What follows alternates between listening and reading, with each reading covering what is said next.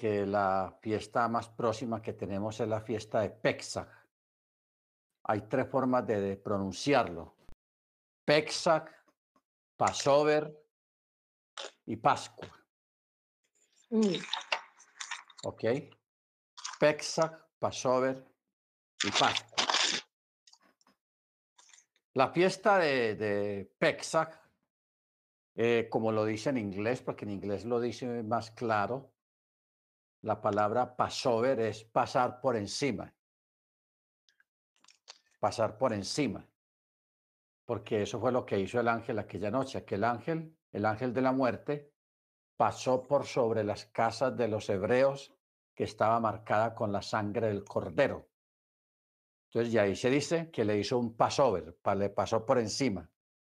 Pero a las otras casas de los que no marcaron sus casas con la sangre del cordero, el ángel de la muerte entró a ese hogar, a esa casa, y destruyó cualquier primogénito que hubiera dentro de ella, fuera de seres humanos o de animales. Todo primogénito moría aquella noche, los que no estaban protegidos. Entonces, mirar la fiesta de Pesach es mirarla, hermanos, eh, a través de su significado, su tradición, pero también implicaría mirarla también a través de el sentido espiritual de la fiesta, porque es más potente, es más fuerte el sentido espiritual que el rito o que la remembranza de la fiesta, etcétera, etcétera. Más que todo es la parte espiritual. Pesach, hermanos, comienza con Machía. La fiesta de Pesach es una fiesta cuyo centro, el centro de la fiesta, es Yeshua, nuestro Adón Yeshua Hamachía. Él es el centro de la fiesta. Él es el Cordero Pascual. El Cordero de Pesach, el que es el quien es el motivo de esta fiesta y que marca un antes y un después. O sea, el participar, el celebrar la, fiesta de Pesach es, hermanos, participar en cierto modo de nacer de nuevo, de comenzar de nuevo. ¿Ok? Cuando una persona ha llevado una situación largo tiempo, un problema, una enfermedad, o una opresión, ah, sea humana, sea espiritual, sea psicológica, entonces cuando la persona cambia de lugar o viaja a otro país o es liberado o se libera de eso o pasa algo grande que rompe esa, esa atadura que tenía antes, esa persona prácticamente está realizando un nuevo comienzo. Los, los famosos nuevos comienzos. ¿Ok? Un cambio de vida total. Porque Pesach representa a sí mismo también la salida del pueblo hebreo de Egipto, 430 años de esclavitud, casi a casi cuatro generaciones vivieron allí en Egipto. O sea, se- llamémoslo los tataranietos de los hijos de Jacob, de las doce tribus, los tataranietos. Prácticamente a ellos fueron los que les tocó la salida de Egipto. Pero lo que fueron sus padres, sus abuelos, sus bisabuelos, ellos sí les tocó la esclavitud. Entonces, estamos hablando de mucho tiempo, hermanos, y estamos hablando de un pueblo que nació esclavo y que entraban en un mundo nuevo porque ellos no sabían lo que era ser libres. Ojo con esto.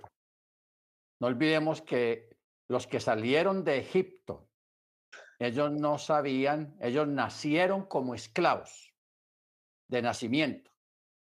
Nacieron siendo esclavos. Crecieron con esa conciencia de esclavitud y de, y de limitaciones en todos los días de su vida por eso cuando a ellos se les habló de salir de Egipto, eso era algo extraño para ellos. Ellos no se imaginaban que existía una vida diferente, aunque estaban bajo el mismo sol y podían estar bajo la misma tierra, la misma arena, el mismo clima, pero podían vivir diferente, o sea, sentirse diferentes. ¿Ok? Por eso es que Yeshua dijo una palabra tan clave, hermanos. Yeshua dijo, si el Hijo os libertare, seréis verdaderamente libres. Ojo con eso. Si el Hijo, hablando de Yeshua, os libertare, seréis verdaderamente libres. ¿Ok? Porque la verdadera libertad, hermanos, hay que sentirla, hay que vivirla. No a nivel de proclamas, no a nivel de estandartes, sino a nivel de, de, vivirlo, de sentirlo, de experimentarlo ahí adentro. ¿Ok? Por ejemplo, eh, que es complicado. O sea, aquí no estamos hablando de algo fácil porque sea, eh, en el mundo religioso pues se hace mucha retórica acerca de eso. Pero eh, yo recuerdo, porque yo en Estados Unidos por muchos años trabajé a, en una institución que ayudaba a los prisioneros, tanto cuando estaban dentro de la prisión, cuando estaban afuera. After. After prison. O sea, después de la prisión. Entonces yo recuerdo una vez me tocó recibir un muchacho, había pagado, ver, son esos siete más diez, más 7. 7, 14, 24 años en la cárcel, estando joven. Eh, yo fui a recibirlo cuando salió y él estaba tan habituado, pues 24 horas de su, de 24 días de su vida ya en la prisión, en la rutina de la prisión. Entonces él le daba dificultad ir a, un restaurante a pedir algo. Ah, le da dificultad atravesar una calle, tomar un bus, tomar un tren. O sea, porque estamos hablando de cosas que hace 24 años no hacía, de ir a un restaurante y sentarse en una mesa, no hacer una fila, sino sentarse en una mesa a que lo atiendan y luego pagar por el servicio subirse a un autobús, a un metro o a un avión. Todas esas cosas, hermano, la gente pierde la costumbre porque se habituaron a la rutina de la prisión. Entonces, ellos, así usted les tenga en la casa, cuando vaya a salir un colchón último modelo, un colchón suavecito, ellos no, no son capaces de dormir en un colchón de esos, duermen en el piso y van a dormir en el piso por ahí unos cuatro, cinco, seis, siete meses hasta que, hasta que el cuerpo entienda que puede usar el otro colchón, el bueno, porque están, el cuerpo está habituado al colchón duro de la prisión o al piso. ¿Ok? Igualmente, cuando ven una patrulla o una ambulancia que pasa haciendo bulla con sus sirenas, ellos se ponen nerviosos porque piensan que ya van a ir por ellos, que ya los van a volver a coger, arrestar. Entonces, una persona que sale de la prisión, hermanos, tiene muchas secuelas. La mayoría de ellos, cuando salen, ya han perdido el matrimonio o lo pierden cuando salen, porque han perdido el hábito de interactuar con una persona del sexo opuesto. Han perdido el hábito y la costumbre, lo que es la, la, la interacción entre dos personas en libertad, todas esas cosas. Entonces, eh, Estamos hablando de esto, hermanos, porque a veces uno piensa que una persona sale de la cárcel y, y usted aparentemente lo ve aparentemente bien, pero la persona está mal todavía. Todavía está preso. Se siente preso. Entonces, emular o entender las palabras de Yeshua cuando dijo, si el Hijo los libertares, seréis verdaderamente libres. Hay personas que viven como esclavos y no saben que son esclavos. Se van a dar cuenta cuando que eran esclavos cuando salgan de ese hábito en que estaban. Pero mientras no salgan de él y no lo entiendan, ah, siguen siendo esclavos y no lo saben. Mire usted la cosa. Hay gente que es esclava de un hábito o de alguna cosa y no lo saben, no se dan cuenta. Porque toda la vida vivieron así, vivieron en eso y piensan que eso es normal. Piensan que eso es normal. ¿Ok? Baruch Entonces, hablar de Pesach, hermanos, es hablar de la libertad hablar de que vino la, venía la destrucción y no nos tocó. ¿Por qué? Porque creímos, porque aceptamos a Yeshua. Por eso Pablo, con toda propiedad, dice, Yeshua, Él es nuestro Pexac. Ojo con eso. Yeshua es nuestro Pexac, o sea, Él es nuestra Pascua la cual fue derramada por nosotros. Él es nuestro, nuestro pexa. ¿Ok? Entonces, por eso, hermanos, es que Pexa prácticamente fue la primer fiesta, es la primer fiesta del año. Y también en el, en el calendario religioso, litúrgico del pueblo hebreo, Pesach encabeza la fiesta de todas las fiestas. Encabeza todas las fiestas y el encabezamiento está en Pexa. ¿Por qué? Porque cuando una persona celebra Pexa por primera vez, ojo con esto, oído con esto, cuando una persona celebra Pexa por primera vez, es una persona que a partir de ahí de Pexa va a experimentar la verdadera libertad esa libertad que no entendía antes, porque antes pensaba que era libre, pero, pero no era libre, era un esclavo, pero no sabía que era un esclavo. Es el problema. Hay personas, hay un dicho que dice que hay personas que están equivocadas en algo, pero no saben que están equivocadas. Piensan que lo que creen o lo que hacen es correcto o está bien, pero están equivocados. Va a llegar un momento, va a llegar un día en que van a entender que están equivocados. Pero hay que esperar a que ese día llegue a, cualquier ser humano para que entienda lo que antes no entendía. ¿Ok? Porque de esto se trata, entender lo que antes no entendíamos. Baruch Entonces, hermanos, Pexac es la verdad la liberación, el ser guardados, el ser redimidos, el ser llevados a un camino y a una vida más diferente. ¿Ok? Por eso Israel, cuando sale de Egipto, comienzan a vivir una vida nueva. No que no tuvieran vida en Egipto, allá vivían, comían, respiraban, simplemente que eran esclavos. Pero cuando ellos salen de allá a valerse por sí mismos, ya no tienen necesidad de obedecer órdenes que tenían mientras estaban en Egipto como esclavos, como ciudadanos de segunda o tercera clase, ya no estaban bajo esas cosas, ya eran un pueblo libre. Y salieron, hermanos, precisamente para encontrarse con el Eterno. De ahí es que el Eterno comenzó a formar un pueblo. ¿De dónde lo sacó? De la esclavitud. ¿De dónde lo sacó? De una situación paupérrima. en la que ellos estaban, en la que ellos vivían. Pero fue necesario que fuera de esa manera para que ellos entendieran el verdadero valor de la libertad.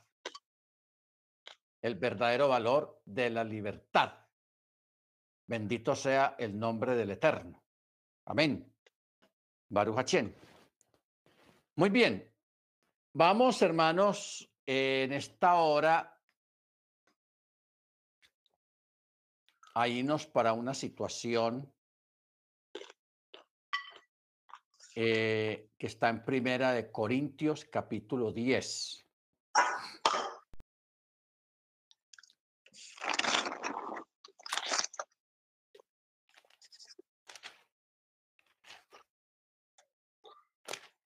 Primera de Corintios.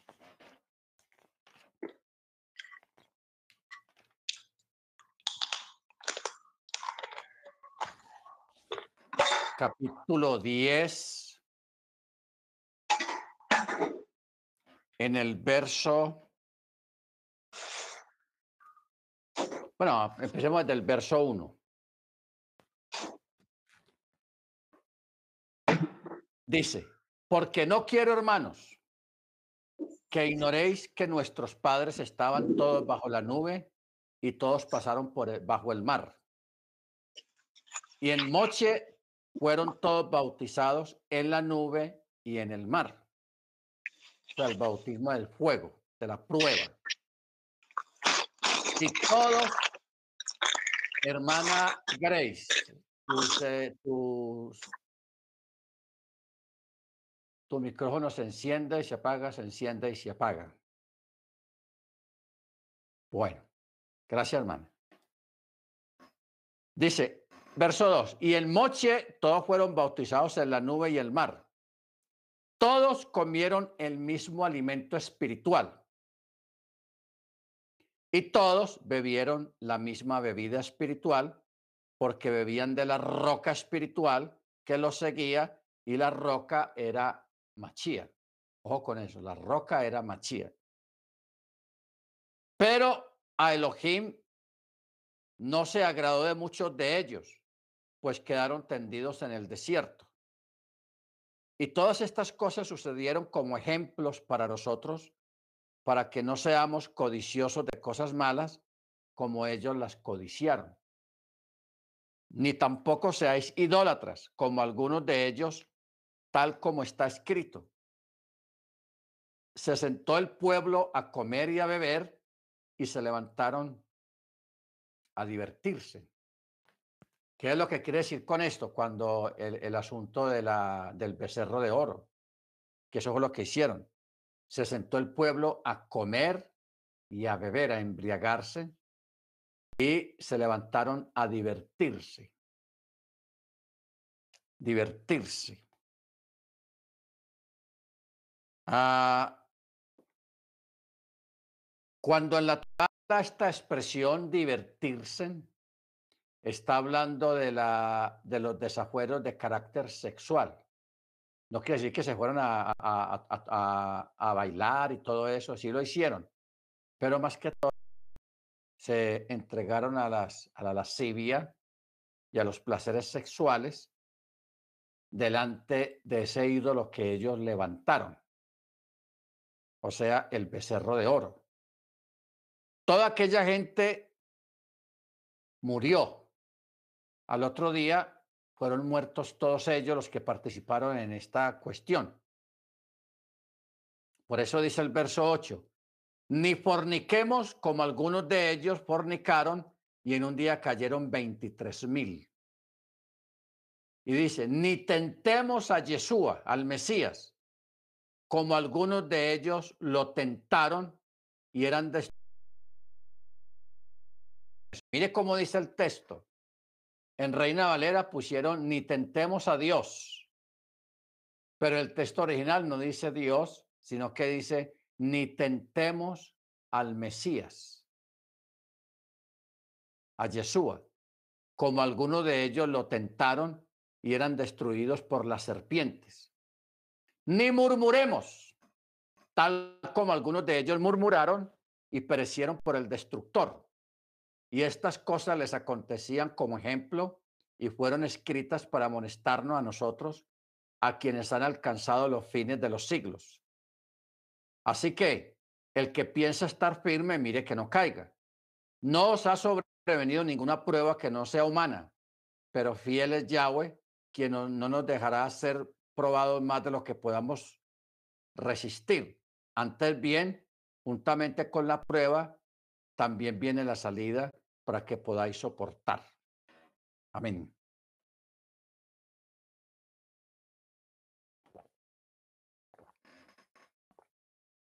Muy bien. Todos nosotros, hermanos, tenemos que ser probados.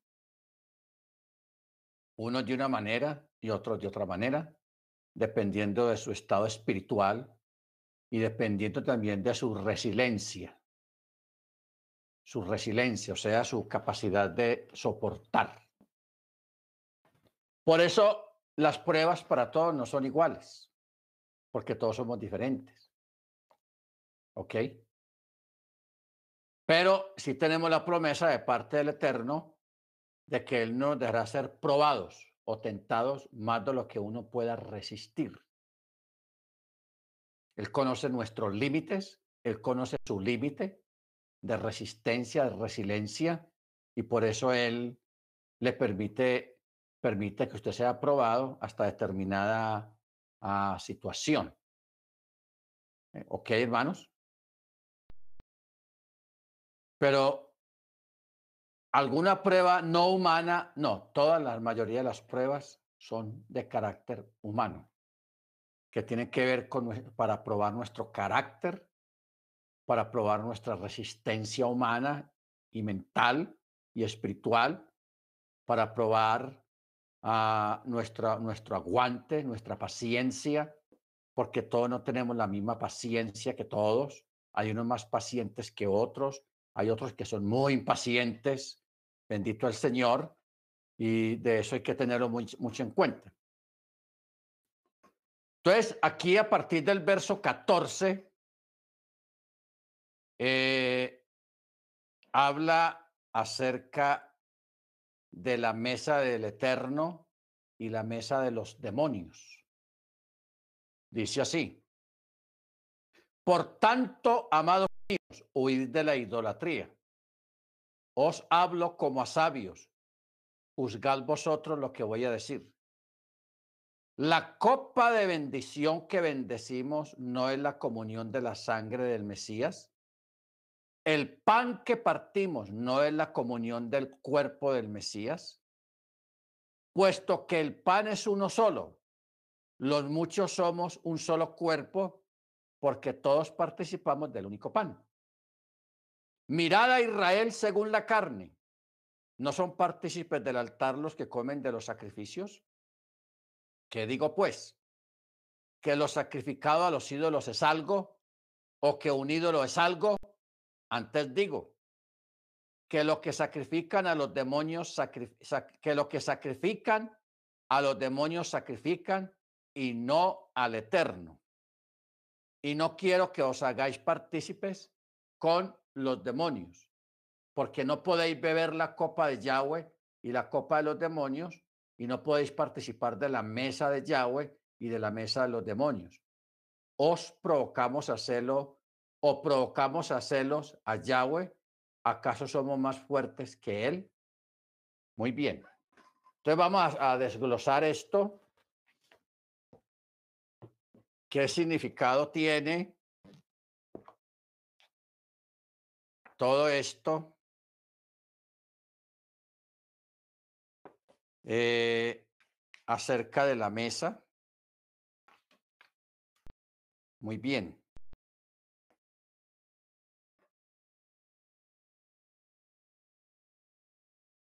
Estamos en el verso 14.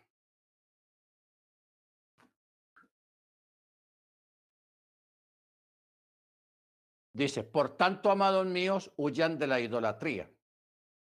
Como a hombres sabios les hablo. Juzguen ustedes lo que yo voy a decir. El kidús de la copa de la brajá que bendecimos no es el comportamiento de la dam de Mochía, el compartimiento. La matzá que partimos no es el compartimiento del cuerpo de Machiach, porque nosotros siendo muchos somos un lejem y un cuerpo, pero todos nosotros somos partícipes de ese lejem ejad. Observen a, a Israel, cuya observancia es según la carne. Los que comen de los sacrificios no son partícipes del altar. ¿Qué digo pues? ¿Que el ídolo es algo o que es algo lo que sacrifica a los ídolos? Antes digo que aquello que los gentiles sacrifican a los chedim, lo sacrifican y no a Elohim. Y no quiero que ustedes tengan Haburach con Shadim. Muy bien. Ahora vamos a mirar el significado de todas estas cosas.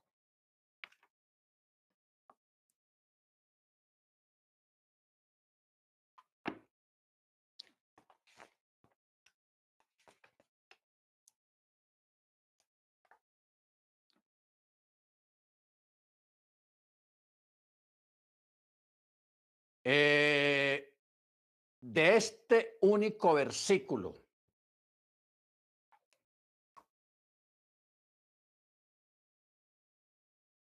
que es el versículo 14. Por tanto, amados míos, huyan de la idolatría.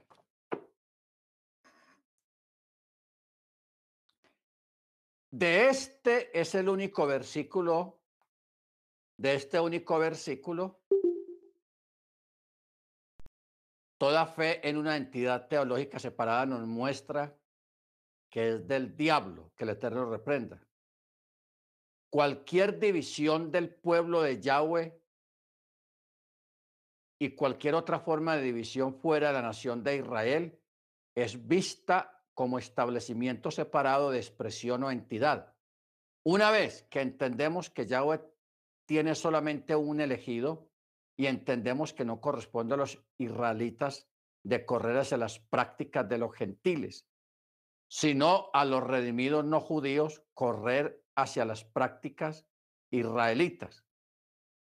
Toda nuestra comprensión del resto de las escrituras, todas las piezas del rompecabezas caerá en un sitio. ¿Ok? La adoración mezclada de los israelitas de Corinto es comparado y contrastado con la adoración de los gentiles, que por definición son paganos. Uno no puede ser gentil salvo. De igual manera, uno no puede ser un cerdo limpio. Los gentiles adoran a los demonios. Los israelitas adoran a Yahweh. Los creyentes nacidos de nuevo del primer siglo en adelante eran vistos como israelitas. Ahora, el,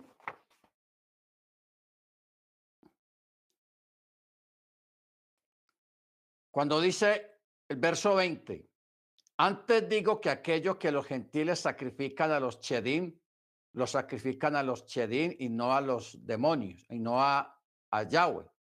Y no quiero que ustedes tengan eh, amistad o comunión con los chedim, o sea, con los demonios.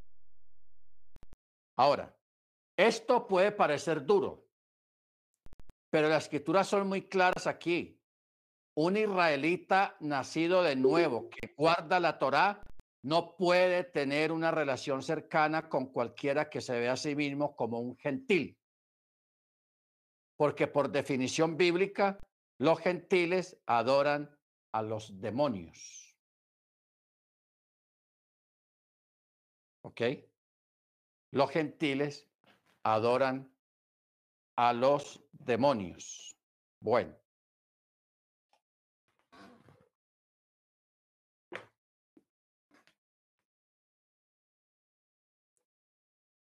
Acabamos de leer, hermanos, que detrás de cada ídolo hay un demonio. Por eso es que el Eterno tajantemente prohíbe la idolatría. El adorar ídolos. Porque detrás de cada ídolo se ubica un demonio que el Eterno lo reprende. Pero tampoco nosotros debemos de estar o de tener mucha comunión con alguien que siendo creyente todavía tenga ídolos en su vida o en su casa. Ojo con eso. O sea, nosotros tenemos que ser de una misma línea, una misma forma, una misma forma. Por eso es que en el verso 18 dice, mirad Israel según la carne, ¿no son partícipes del altar los que comen los sacrificios? Antes digo que los que sacrifican a los demonios sacrifican y no a Yahweh. Y no quiero que os hagáis participéis, participantes con los demonios. O sea, en Israel, hermano, ocurrió un fenómeno cuando ellos salieron de Egipto. Y eso lo dice también en Hechos de los Apóstoles. Lo que pasa es que en, en, el libro de Éxodo no lo dice. Pero el hecho de que no lo diga no quiere decir que no pasó. Muchos hebreos en su vida de esclavos en Egipto, en su vida cotidiana, ellos adoptaron y secretamente adoraban demonios y tenían estatuillas en su casa y en sus ropas. Tenían ídolos. Muchos de ellos cuando salen de Egipto salieron con todos sus ídolos metidos entre la ropa. Y de vez en cuando, porque en un momento de peligro, no acudían al Eterno, sino que acudían a su ídolo. Ídolo, sálvame, sálvame, ídolo. Entonces, pero el Eterno, mire que el Eterno nunca hizo mención de eso a través de Moche en, la salida de Egipto. Eso no, no lo hizo. Pero el hecho de que no lo haya hecho no quiere decir que ellos no lo estaban haciendo. Ellos sí lo estaban haciendo. Por eso en Hechos de los Apóstoles, en el discurso de Esteban, él les dice, vuestros padres traían a Moloch, traían a, a, Renfán, el que es representado por la, la, estrella de David, que se llama Renfán. O sea, tenían sus ídolos guardados entre la ropa. Por eso es que el Eterno y por eso es que muchos cayeron en el desierto porque insistían en la adoración de esos ídolos, estando siendo servidos por el Eterno, guardados y ayudados por el Eterno, pero en secreto en sus casas, en sus tiendas, adorando ídolos. ¿Ok? Mano Freddy, a ver si me conseguí la cita, está creo que en el mensaje de Esteban, donde habla de Renfán. Yo creo que yo tengo subrayado ese, ese texto para cuando damos la clase de... Aquí está, aquí está. Hechos capítulo 7. Este es el mensaje de Esteban. Chipote mensaje. Poderoso. Verso 43. No, verso 42. Mire usted cómo dice. Estamos en Hechos 7:42. Pero Elohim se apartó y los entregó a rendir culto al ejército del cielo, como está escrito en el libro de los profetas. ¿Acaso me ofreciste víctimas y sacrificios en el desierto por 40 años, oh casa de Israel? Antes bien, llevasteis el tabernáculo de Moloch, la estrella del dios Renfán, las imágenes que os hiciste para adorarlas. Por lo tanto, os transportaré pues más allá de Babilonia. ¿Ok? Más allá de Babilonia. Ustedes saben, hermanos, que nosotros no aceptamos, no creemos en la, la famosa estrella de David o el Magrén David. Yo respeto lo que usted crea, porque yo sé que hay muchos hermanos que la aceptan. Yo lo respeto. Yo aquí hemos como cuatro veces hemos dado ese estudio acerca de Renfán. De, Renfán. Ah,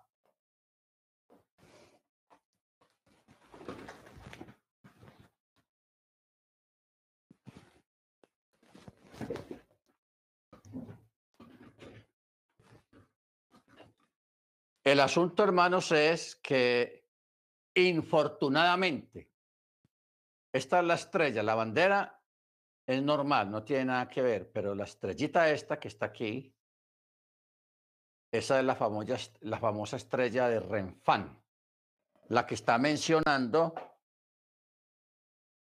ahí lo que acabamos de leer en Hechos de los Apóstoles. ¿Ok? Eso es lo que acabamos de leer ahí en Hechos de los Apóstoles, en el sermón de Esteban.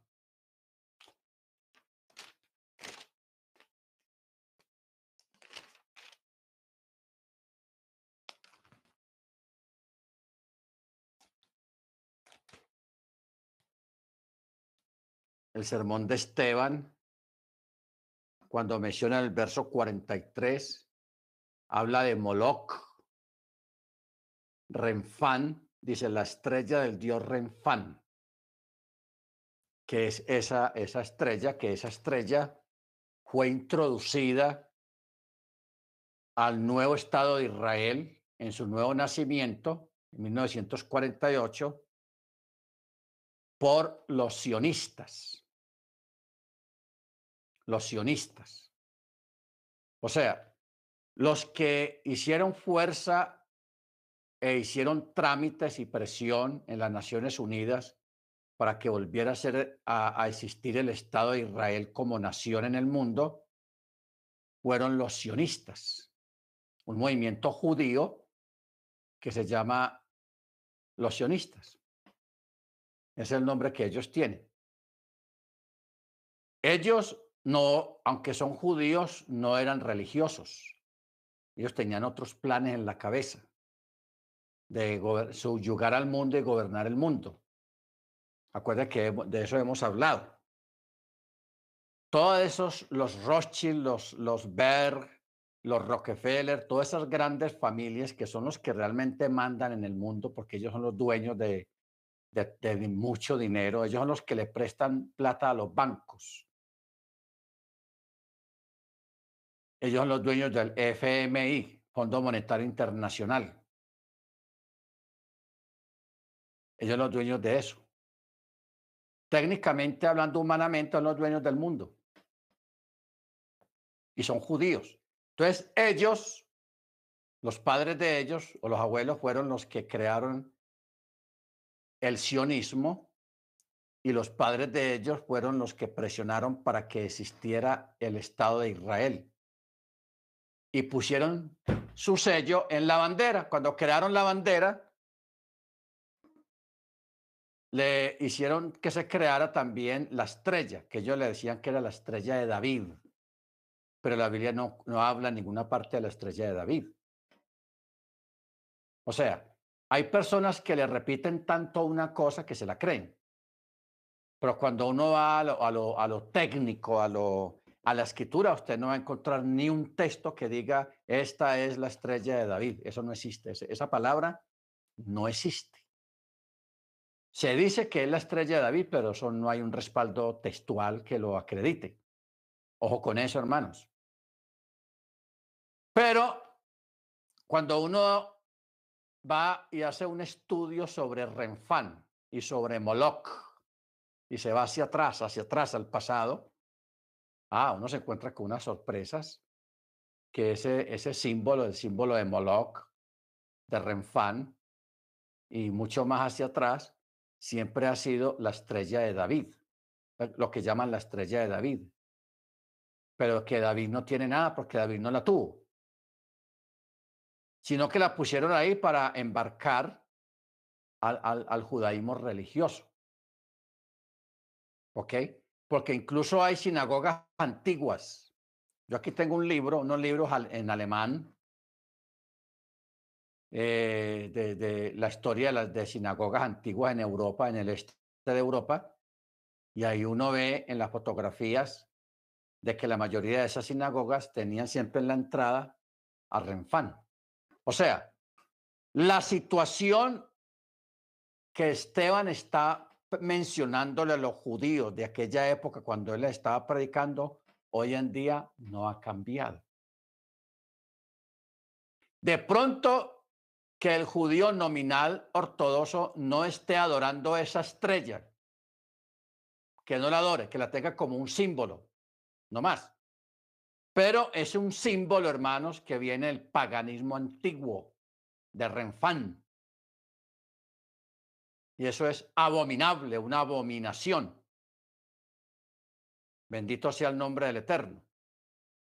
Entonces, por eso, hermanos, tenemos muchos problemas hoy en día aún para conseguir en una judaica cosas judías, una bandera o una menorá y cosas así, porque siempre en alguna parte traen empacada la famosa estrella esa, el magrén. Lo traen ahí en alguna parte. ¿Ok? No es fácil, no es fácil.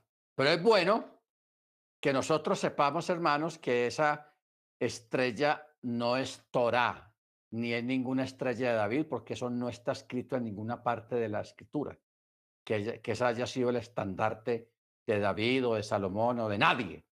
Eso es una estrella, un símbolo pagano que si usted lo busca en el paganismo babilónico, en el paganismo taoísta, en el paganismo hindú, en el paganismo católico, siempre va a haber esa estrella empacada por ahí en alguna parte. Siempre está por ahí. ¿Por qué? Porque es un símbolo pagano que ha prevalecido a través de la historia y mire cómo los judíos, el judaísmo ortodoxo, la adoptó. Y el Estado de Israel la adoptó. Una de las primeras cosas que Yeshua va a hacer cuando venga aquí a la tierra, a, a Israel, a Judea, es coger esa bandera o coger esos símbolos, ese símbolo del, del y quemarlo completamente, sacarlo, porque eso es una abominación. Eso forma parte de lo que es la abominación desoladora. ¿Ok? Eso, el, el David forma parte de la abominación desoladora. Porque Moloch cuando tuvimos el estudio ese el año pasado, muchos hermanos aportaron fotos de Moloch, que es un toro. Y también cuando estuvimos hablando sobre el Magarén, la estrella, también hay fotos porque hay en el Museo de Londres, en el Museo del Cairo, ese símbolo está regado ahí en muchos en, muchas ruinas, en muchas estatuas antiguas, completamente babilónicas o, o paganas, que ahí está el símbolo de la estrella. Igualmente en el, imperio persa, en el imperio griego y en el imperio romano, ahí está en los estandartes esta estrella. Para que alguien venga a decirnos de que esa es la estrella de David. Yo quisiera que me mostrara un versículo donde diga eso, la estrella de David. Eso no existe en la escritura. Yo creo que usted lo tenga claro. ¿Ok? Baruch. Muy bien. Volvamos a 1 Corintios, donde Pablo claramente dice en el verso 23, todo es lícito, pero no todo conviene. Todo es lícito, pero no todo edifica. Ninguno busque su propio bien, sino el del otro. De todo lo que se vende en la carnicería coman, sin preguntar nada, por causa de la conciencia. Porque Yahweh, de Yahweh es la tierra y su plenitud. Vamos a tenernos un momentico acá. Verso 25. Todo lo que vende la carnicería coman sin preguntar nada por motivos de conciencia, porque el maestro Yahweh es la tierra y todo cuanto en ellos hay. Eh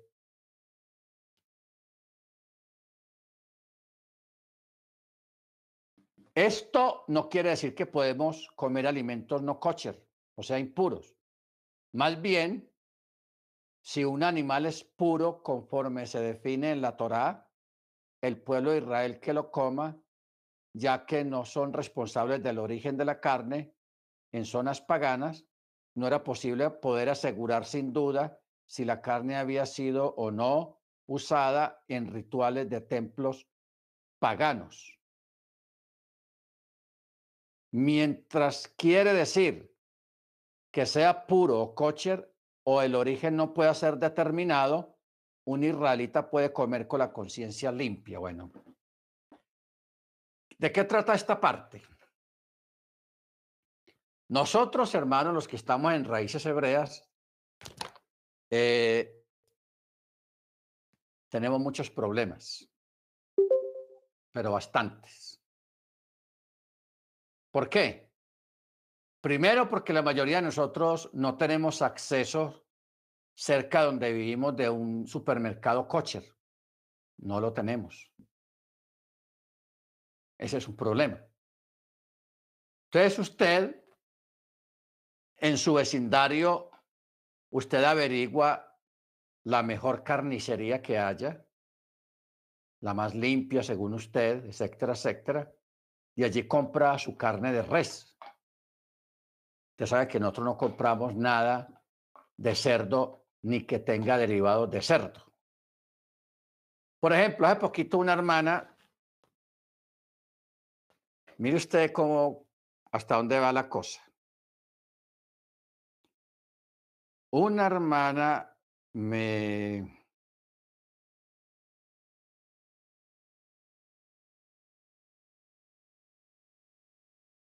me preguntó por unas vitaminas que le mandaron. No sé si usted la pueda ver bien.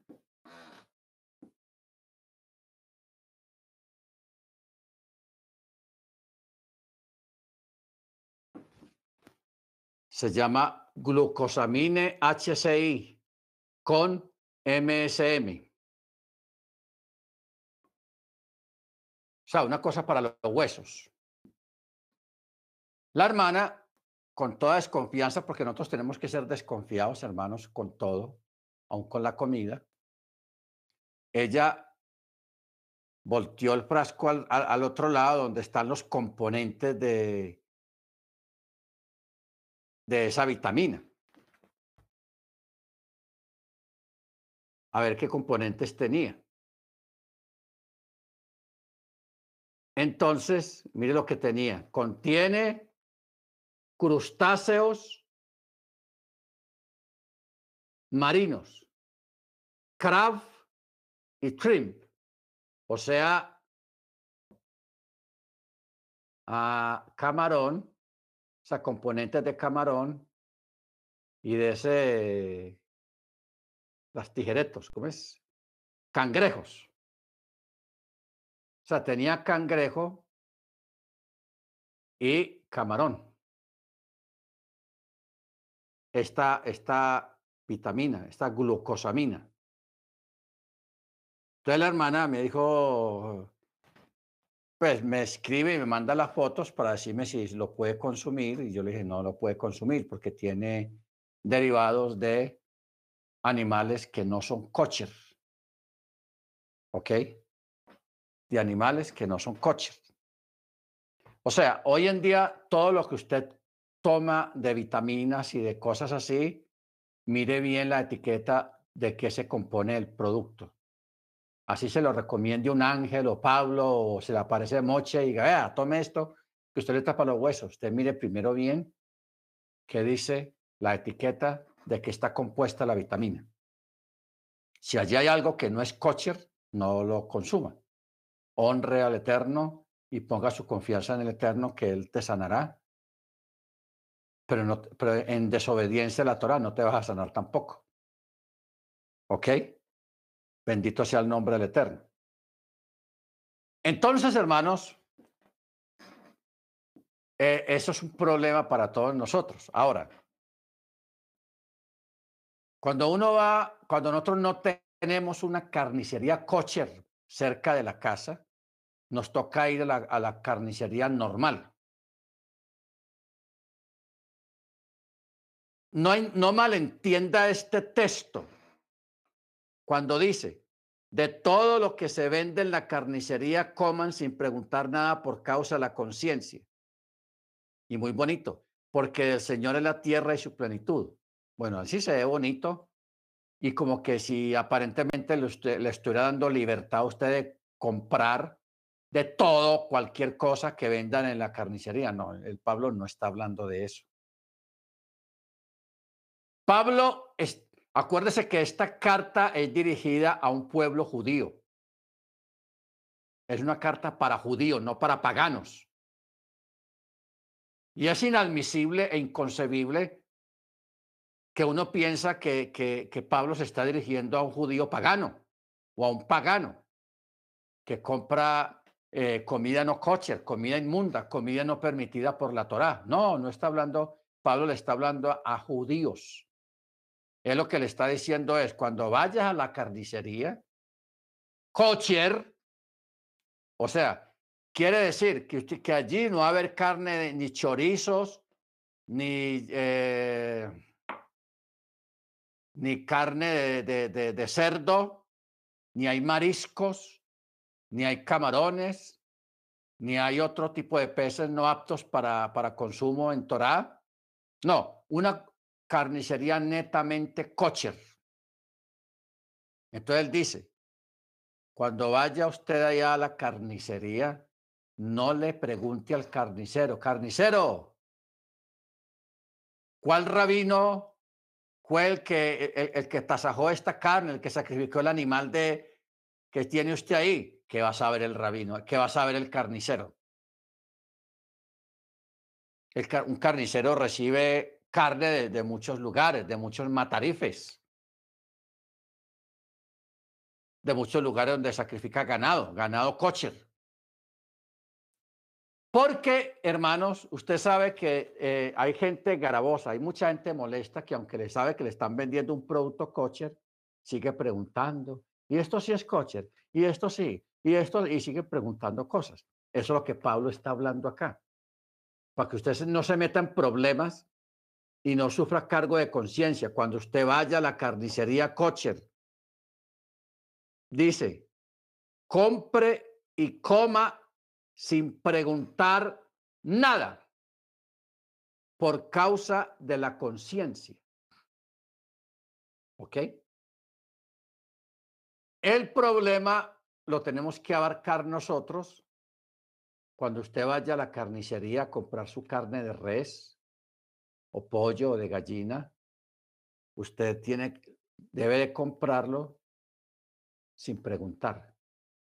Oiga, y, y ese, y ese muslo, esos pollos, esos muslos que hay ahí, esos pollos si fueron sacrificados kosher. Oiga, y esos huevos son kosher. Oiga, y esa carne de res que hay ahí, esa punta de anca, como se ve bien, eso sí lo sacrificaron kosher o no. Cero pregunta. Eso es lo que Pablo está hablando acá. Compran y coman sin preguntar nada por causa de la conciencia. ¿Ok? Pero estamos hablando de todas maneras de productos kosher, permitido. Aquí no estamos hablando de nada inmundo, de, cosas paganas, no, kosher. ¿Ok? Ahora, yo ahora pienso y me acuerdo cuando yo estaba estudiando allá en la yeshiva, que era como estos días, como en marzo.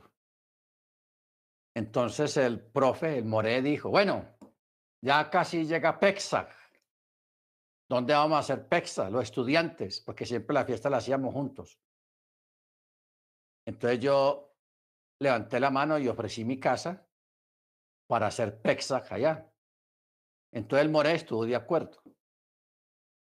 Estuvo de acuerdo en ir a, celebrar Pesach en mi casa. Ah, entonces mi esposa lo que hizo fue que averiguó bien sobre condimentos, sobre comida, qué comida preparar, porque el moreno le dijo a ella, vea, hermana, prepare esto, prepare aquello. No, nos dejó la cosa de lesión de nosotros. Bueno, ¿qué es lo que yo me pregunto ahora, hermanos? Me pregunto porque el Moré es un muchacho joven, Steve se llama. Él en ese tiempo tenía una novia alemana, una joven alemana, ortodoxa.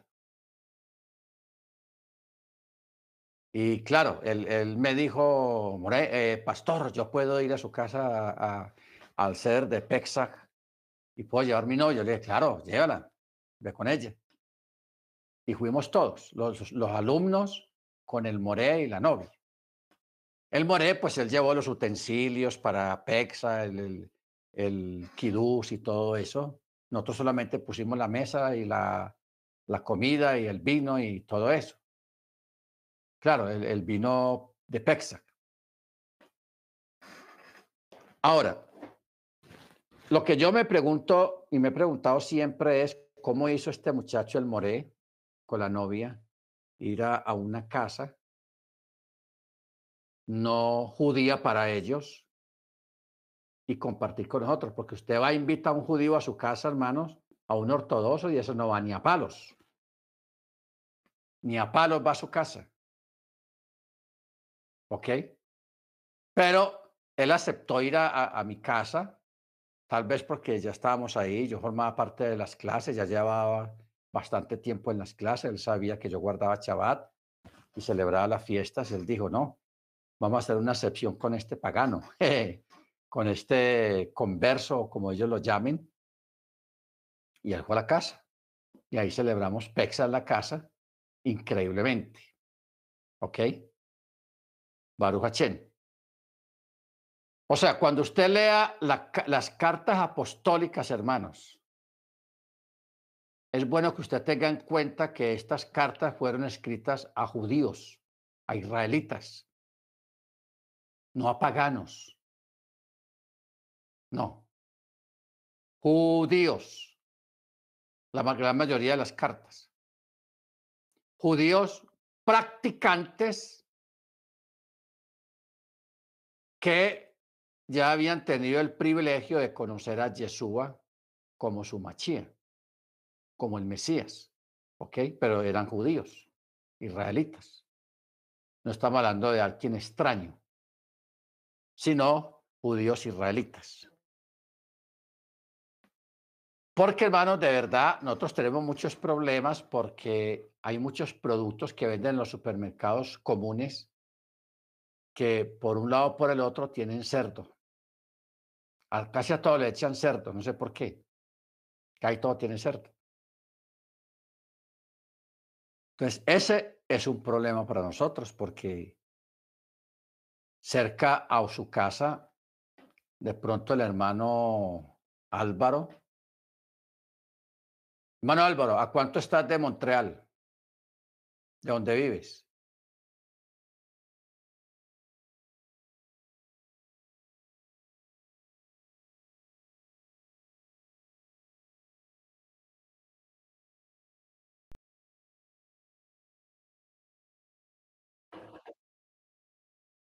Ah, es que usted se mudó. Pero donde vivía antes sí estaba más cerquita, como a dos horas. ¿Seis horas?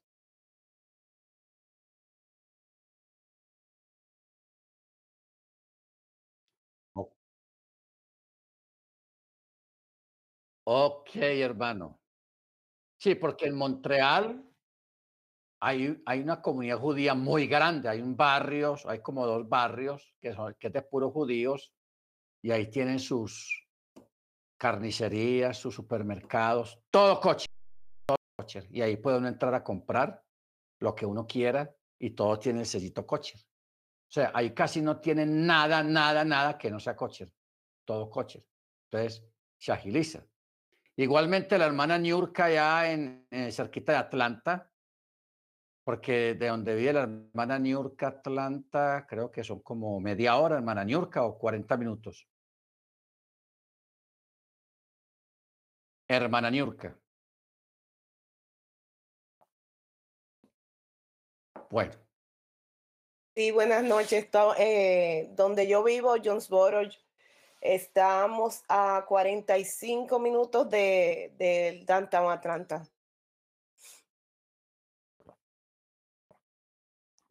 45 minutos. Más o menos.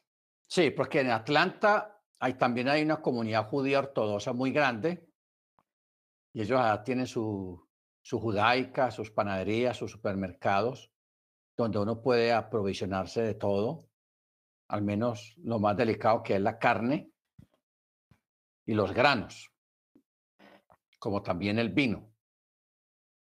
Pero el resto de nosotros, hermanos, sí estamos en problemados con esta parte porque no tenemos cerca un supermercado kosher. No lo hay. Donde yo vivo, en Medellín, venden una que, otra cosa kosher, pero muy poco. Muy poco. Entonces, eso sí nos tiene nosotros en problemas porque no podemos cacherizarnos del todo en lo que comemos. ¿Ok? Entonces, aquí lo que juega es lo que lo que hay a partir del verso 23 hasta el verso 33. Por eso Pablo dice, todo es lícito, pero no todo conviene. Todo es lícito, pero no todo edifica. ¿Ok? Verso 27. Si algún incrédulo, o sea, si usted va a la casa de un amigo que no es practicante de Torah, ojo con eso. Si un incrédulo los invita y ustedes quieren ir, coman de lo que os pongan por delante sin preguntar por causa de la conciencia. Pero si alguno les dice, eh, cuidado, vea, eso fue sacrificado a los ídolos, esa carne, esas empanadas, ese tamal, lo que sea, entonces ah, ya no se puede comer por causa de aquel que lo declaró y de la conciencia. ¿Ok? O sea, antiguamente, hermanos, la gente tenía la Una costumbre. Sí, hermana Niurka. Perdón que le interrumpa. En este verso, si uno como creyente, practicante de Torah, y nos invitan y queremos ir, y uno puede distinguir y reconocer, en el caso de mariscos y el cerdo, ¿puede no comerlo? A ver, re- repita cómo es el asunto.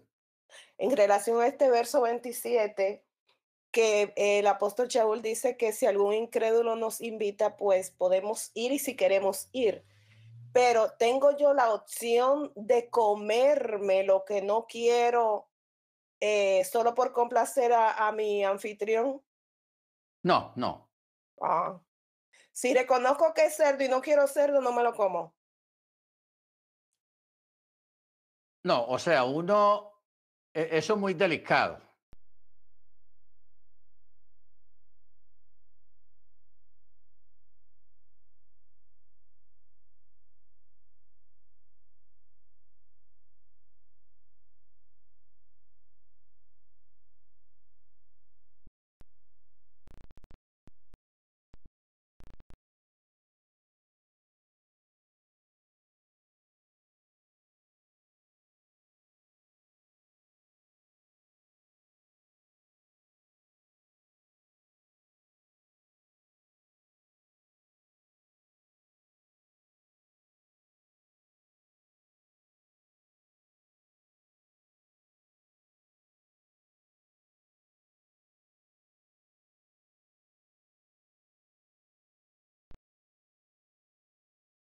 A veces ve hermanos departiendo con gente impía y ahí comiendo eh, en la misma bandeja donde está el chicharrón, los chorizos, eh, eh, está el- la, la presa de pollo que le van a dar a usted. Eso es un irrespeto.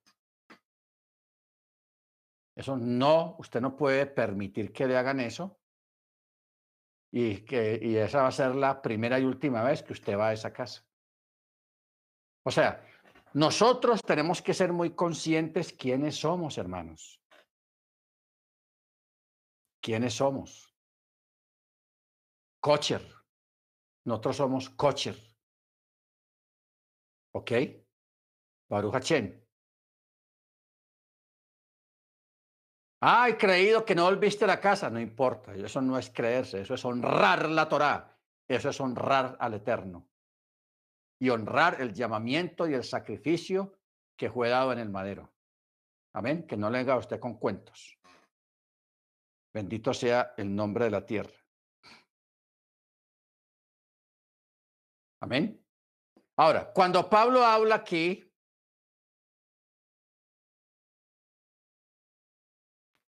si algún no creyente te invita a comer, coma, lógicamente esta persona no te va a ofrecer cosas no coches.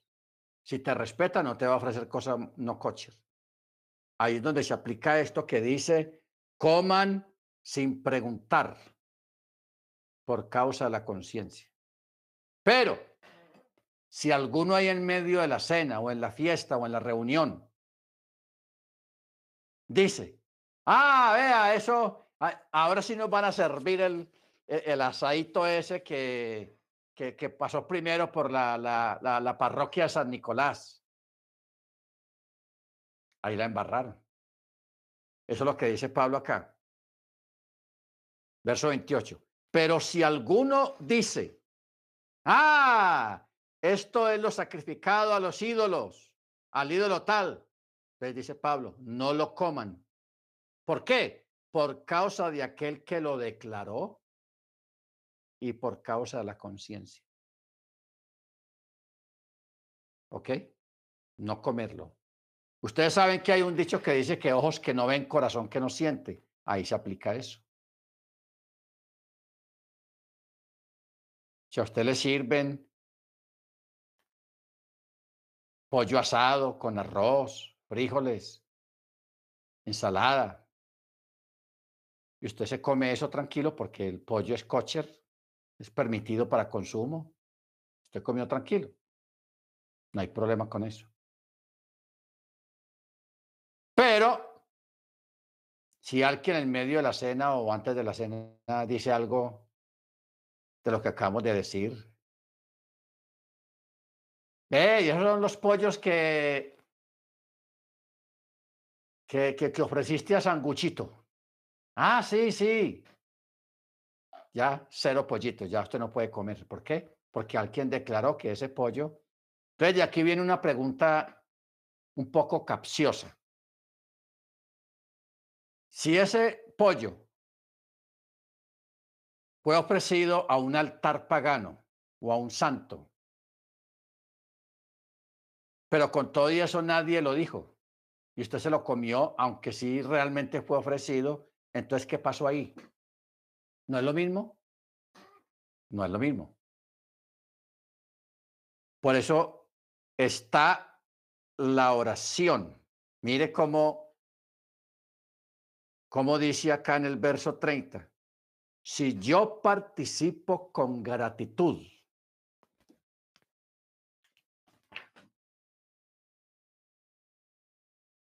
O sea, si yo participo, porque así sea usted en una casa ajena o en una visita, usted va a hacer su oración por la comida. Y esa oración corta ese vínculo que hay con el ídolo y lo que usted se va a comer. Pero o sea, usted está orando a conciencia, está orando sin saber nada. El problema es que alguien abra la boca y diga, vea, esto fue ofrecido a Sangullito, por allá pasó. Ya usted así no lo puede comer. Primero, por su conciencia, porque usted se va a sentir mal. Y segundo, por los que están ahí al frente suyo. Porque después van a, a chismear. Eh, fulano de tal es que, es que el raíz hebrea, es que Torah, y por allá estaba comiendo. Ah, eso es puro cuento.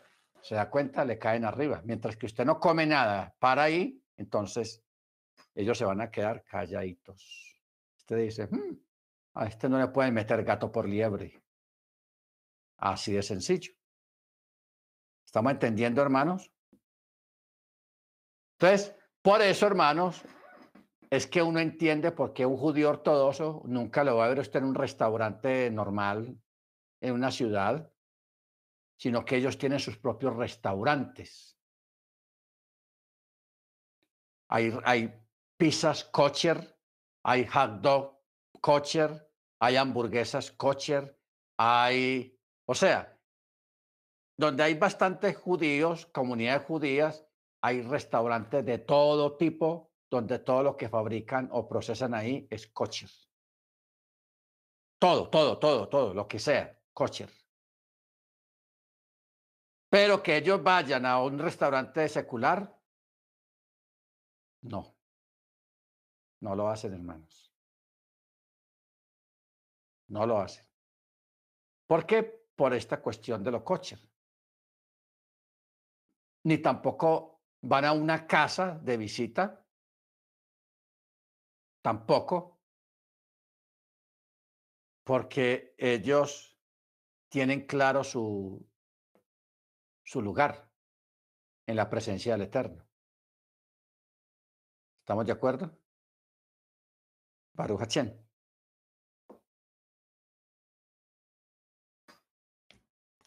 Entonces, por eso, hermanos, es importante tener en cuenta estos detalles.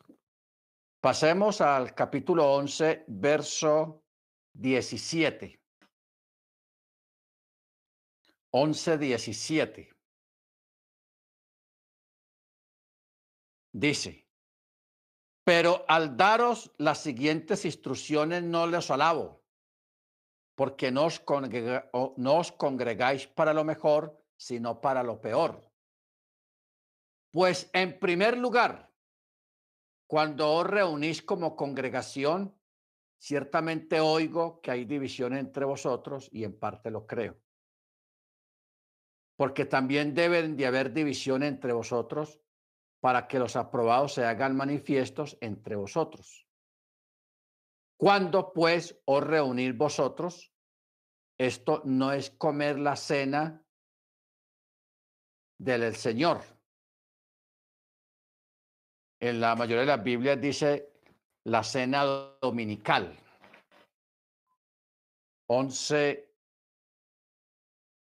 20.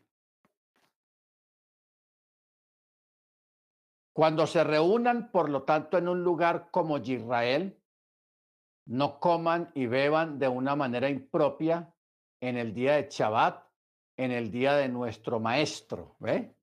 Ahí cambia. Lo que pasa es que siempre tratan de, de, empacar la palabra dominical para justificar lo del domingo. Pero aquí en el texto hebreo está hablando claramente y dice, coman y beban de manera, no vayan a comer y beber impropiamente en el día del Shabbat, en el día de nuestro Adón, del Maestro. ¿Ok? Ahora,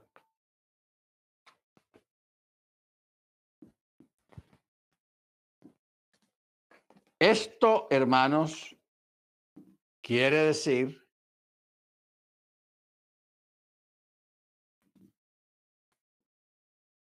cuando la escritura habla del día de Yahweh o el día del Señor, está hablando del Shabbat.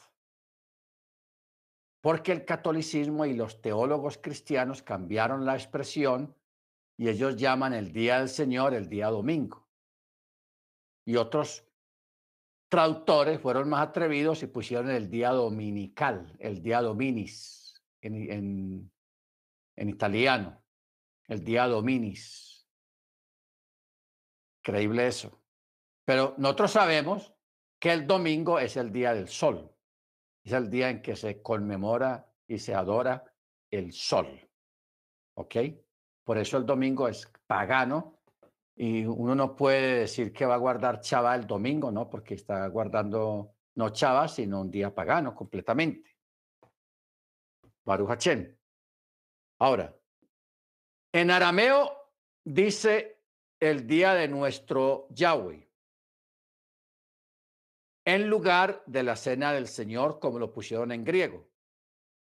lo cual no encaja con el contexto, puesto que atracarse de comida y bebida es imposible con los escasos votos usados en la denominada cena de Yahweh, practicada por los primeros creyentes.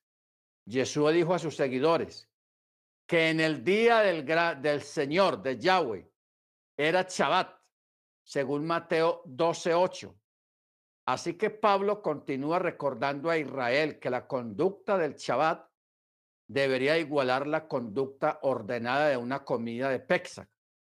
Como resume, solo unos pocos versículos más tarde en el verso 23, la cual es el ceder de Pesach y un servicio ordenado de una reunión. Bueno, vamos a, desglosar un poquito esto, porque ha habido una confusión muy grande en este aspecto. La, vamos a leer Mateo 12.8. Vamos a ver qué nos dice Mateo 12.8.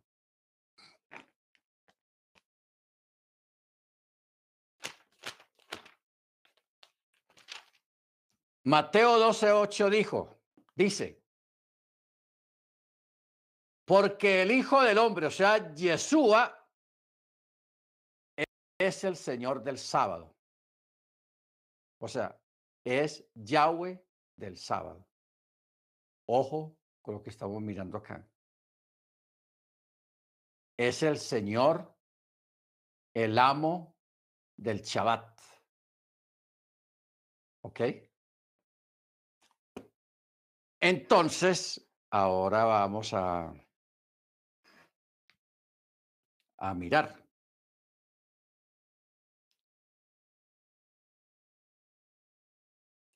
Dice en Corintios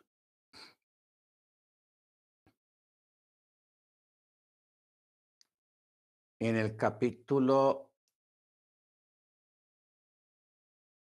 ahí mismo capítulo 11.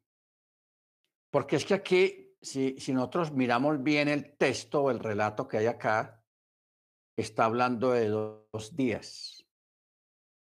Está el día de la cena del Shabbat y de la cena de Pesach. ¿Ok? Hay que leer bien, bien, bien, bien, bien. Por ejemplo, en el verso 19 dice, porque también debe de haber división entre vosotros para que los que, ah, los que son aprobados sean manifiestos entre vosotros. Cuando pues os reunís vosotros, esto no es comer la cena de Yahweh.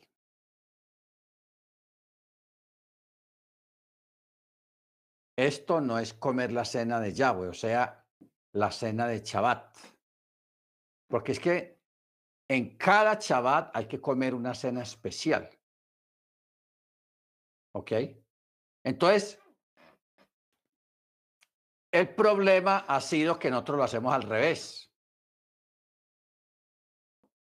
Nosotros hacemos la cena especial en la apertura y no en, la, en el cierre. Y la cena antiguamente, en los primeros creyentes del primer siglo,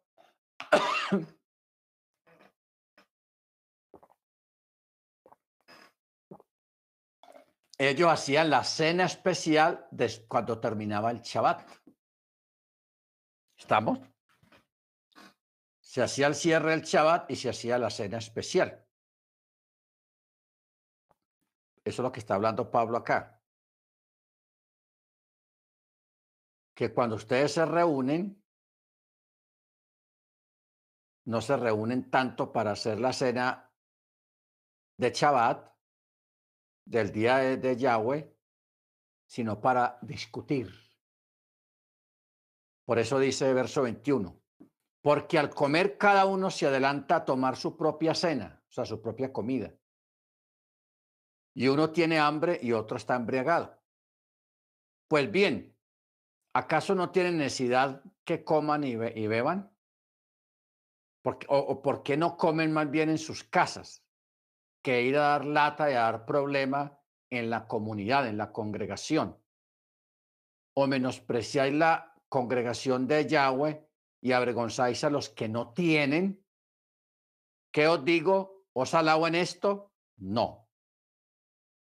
¿Qué pasaba, hermanos? Usted sabe que en las, en las congregaciones hay gente pudiente, gente más o menos y gente muy pobre. Entonces, cada uno para el Shabbat llevaba su comida. Ojo con esto, cada uno para el Shabbat llevaba su comida. La gente no iba allá que le dieran comida, no. Cada uno llevaba su comida. Estamos hablando del Shabbat. El Shabbat congregacional. Entonces, habían hermanos pudientes y creídos y orgullosos que llevaban sus buenos manjares, los platos, wow, puro caviar, pura cosa, en fin, buena comida.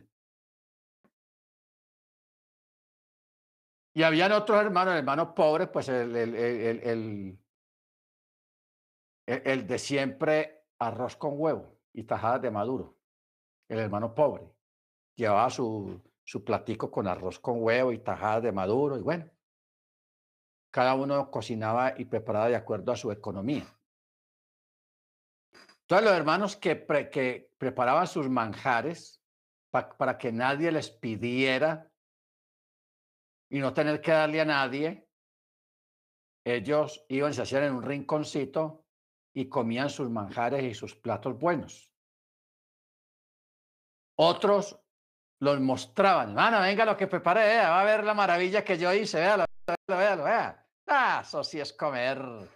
Entonces, humillaban a los hermanos pobres que, que vino con un arroz con un huevo y tajadas de maduro.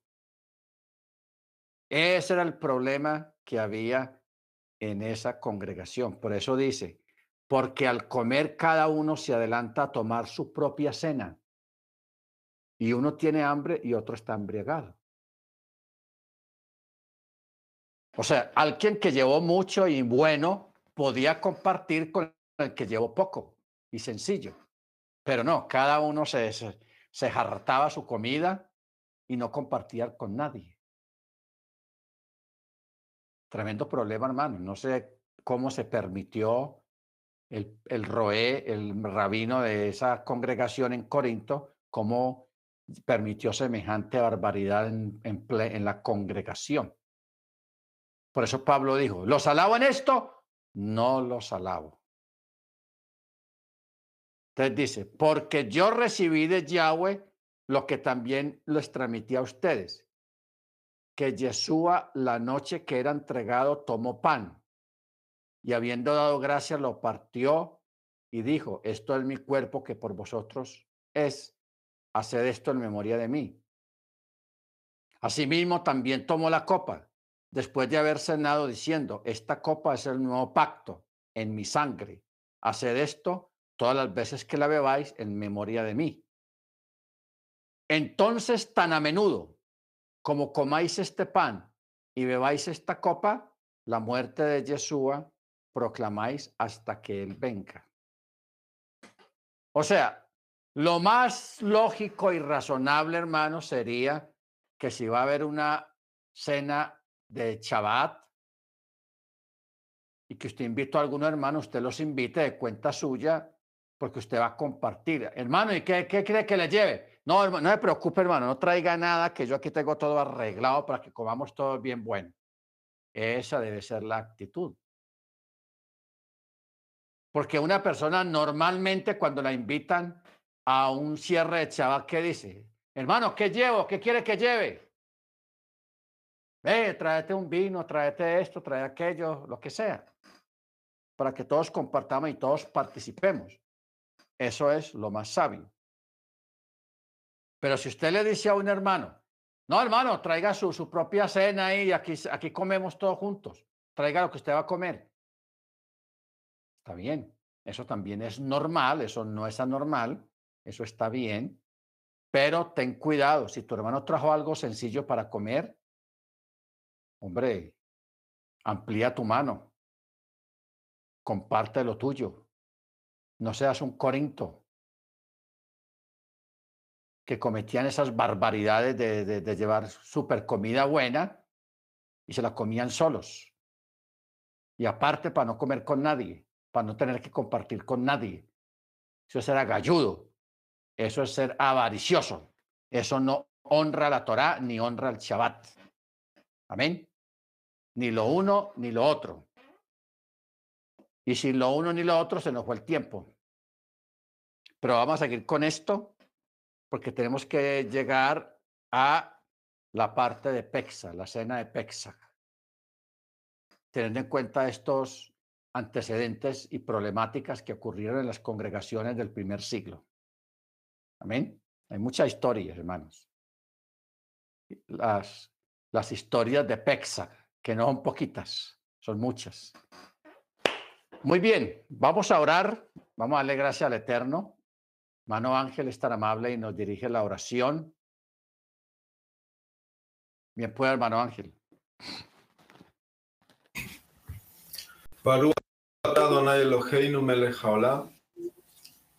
Padre bendito, te damos gracias, oh Rey de la Gloria, por que hemos recibido una instrucción, una palabra que sea de, de edificación para nuestro corazón.